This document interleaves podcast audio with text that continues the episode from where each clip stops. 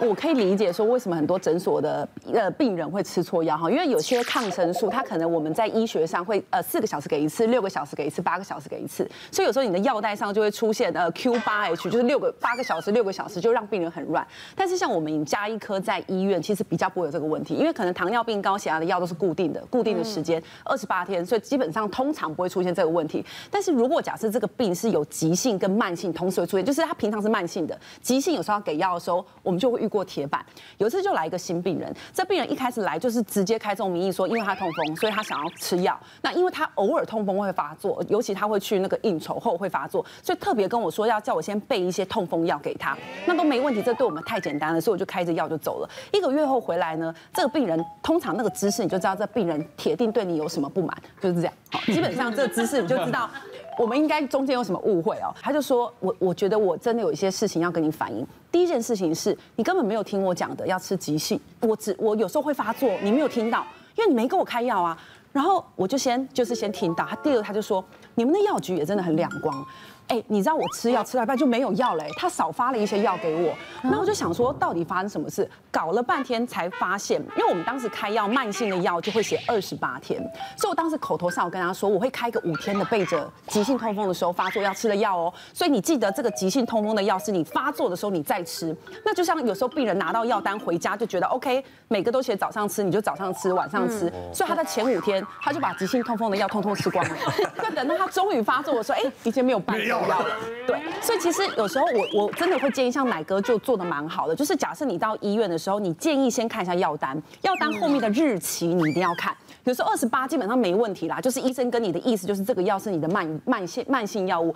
但如果写那种一天、三天、五天，那个你最好要先问一下你的医生，否则那种药通常都是急性备用药，以防你有些是心率调整的药，有时候你一开始就吃的过多的药物，可能反而会让你产生一些比较严重的问题。像我平常也没有什么没有什么问题啊，也很少吃药，但是我们的长辈，我爸爸妈妈以前药都是我们帮忙配啊，嗯，那帮忙我们去拿药，因为有时候是处方签嘛，每个月就去。拿了，你拿了回来，而且还要大大的写，用这个黑笔把那个写，比如说早上啊一颗，那那个药袋是中午啊饭后两颗，都写的很大的字很清楚。对不对？要不然就是药盒哦，要早中晚分好，很专业。还是以后我的药给你配，你帮我配好，我把我妈妈的药也给你配，没问题，没问题。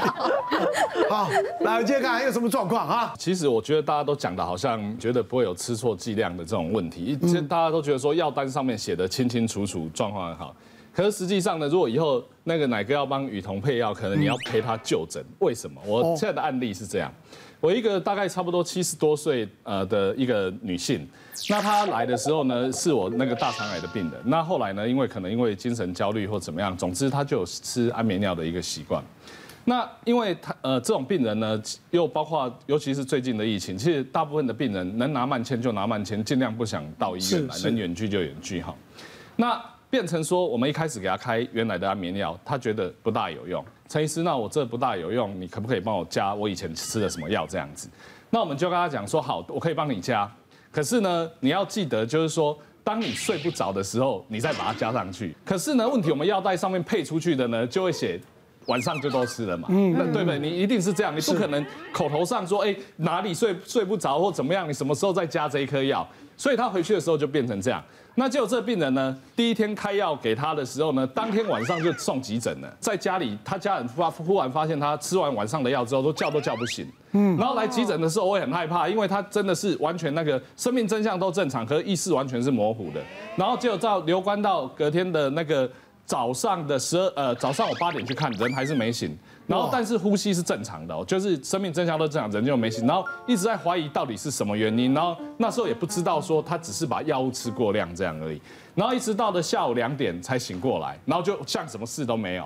然后后来才问他，他就说那个因为他觉得他睡不着，应该是本来吃一颗就没效，所以他一次就吞三颗。后来发现是这种呃稍微有一点年长的一个呃病患的时候。万一真的有这种淡出，而且会有一点抑制这种呃呼吸啦，或者是睡眠的神志的药物，我都会请一定要有年轻人来，我讲清楚，或者是他当场我打电话跟他小孩讲，那我再让他把药领回家。没错没错，因为年纪长的真的是。他你你讲的很清楚，他听的完全不清楚。对，他连我有时候都听不清楚。嗯，对。尤其像像我我前阵我就我我得了 Omicron，我早就家里都有准备嘛，清冠一号啊，或者是感冒药，综合感冒药啊，什么鼻塞啊、喉咙痛的啊、流鼻水的啊，就综合感冒药。所以我们就一定是先吃西药，隔一小时、一个半小时再吃清冠一号，把它间隔开来。呃，最起码最起码这些尝试还要有一些，而且我们还会问啊，我们要要还会问问医院，哎，怎么样吃会比较好？所以还是要小心一点的，药真的不能乱吃的。我之前就遇过有一个呃病人的妈妈哈，其实是这个病人给我看，然后看完之后他就觉得他妈妈很有很有状况，想来找我讨论哈。为什么？因为那时候我在门诊除了看一般慢性病，有时候会做些营养调理。他妈妈说他觉得每一天元气都很差，就是他每天都很累，都觉得非常非常的累。那妈妈就来了哈，他就开始很这个妈妈很乖哦哈，他就开始非常认真的跟我叙述他元气很差的过程。我怎么听我都觉得哪里怪怪的，因为我怀疑跟药物有关，因为他看了太多个科别。我下次就跟他说：“你先，你的第一个任务是你先帮我把所有你现在在吃的所有药都拿到我面前来。”于是下一次他大概拿了有这么厚，不夸张，因为他是慢性药，所以可能一个就这么厚了。那这么厚的药来找我，那个时候我花了大概有十分钟的时间帮他分药哦，我才发现一个现象，他总共看三个科，在这个过程中才发现他有一点轻度失智，因为他其中有个科看的是神经内科，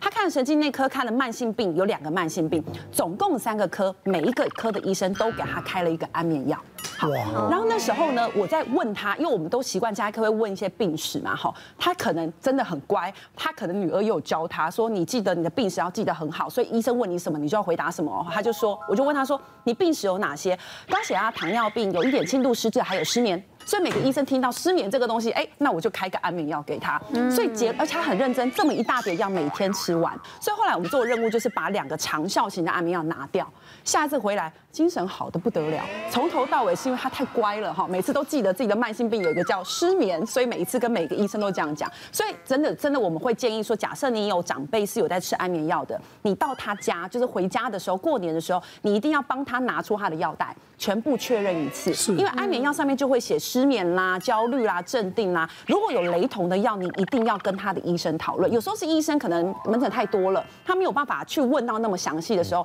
就可能让病人。重复的吃过多的安眠药，反而造成很严重的镇定症状。那现在你要开的药，一般都要上云端病例。哦，他会看因为那边会看到别人开过，就开过是开一样的还是类似的，就就会去避嘛。所以这几年健保做的相当好。那另外一个方法是，有些大医院为了这样的问题，就是他看太多科了，就设一个高龄医学科，嗯，去整合一下，这也是一个方案。你也可以，你们社区药局现在也有帮你做药单整理的工作，就是你可以只可以给他看，很多可能已经甚至三家医院都同时开着，他就会帮你调整。对，所以现在有些社区药局也提供这种服务，所以可以让他调整一下，有什么重复的，有什么不应该。用，因为剂量超过已经算其中相对幸运，有一些是因为他都没有讲清楚，甚至有交互作用的。对对啊，但是我想，如果他看每一科，应该医生同一家医院或者他上云端，你在哪一家医院看的哪场药，他一下都看得出来啊。你把我们那个想的太好了啦，就第一个就是说。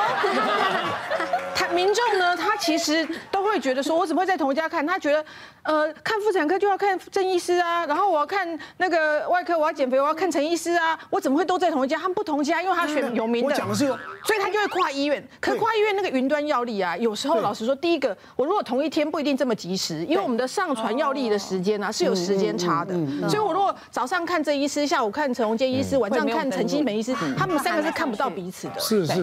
确实，如果是同个医院的药。药很好查，很快。对于那个医生来讲，操作上来讲，马上就可以看得到。在有些其实老人家统计吼，超过五种以上药的老人家非常的多，所以有时候你真的严格说起来，真要去调整那个药物，每一个专科没有那么快可以做整合，所以我觉得家人协助一下是有必要性的。没错。像我就是看着我阿公啊，就是。以前很喜欢喝咳嗽药水，就是有一点点喉咙痛或者是头晕不舒服，感觉自己快要感冒的时候，阿公就会说：“你就喝这个，喝这个就好了。”所以我也养成习惯，就自己只要一开始有一点症状不舒服的时候，我就去药局买咳嗽药水喝。而且我从小喝到大都是一整瓶，一次干一瓶嘛。而且